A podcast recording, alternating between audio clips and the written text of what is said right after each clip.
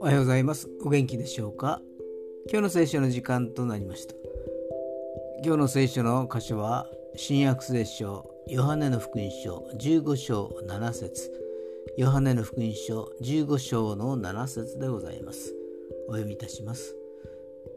あなた方が私にとどまり私の言葉があなた方にとどまっているなら何でも欲しいものを求めなさい。そうすればそれは叶えられます。自分が欲しいものは何でも叶えられるというのは神様につながりそして神様の御心に沿う祈りながら叶えられるということです。自分の欲望や願望だけではことは成就しないのです。何事も神様に神様と自分とのやり取りの中で思いが一つとなった時に成就するのです今日も死の思いを知ることができますようにそれでは今日という一日が皆さんにとって良き一日でありますように。よッしーでした。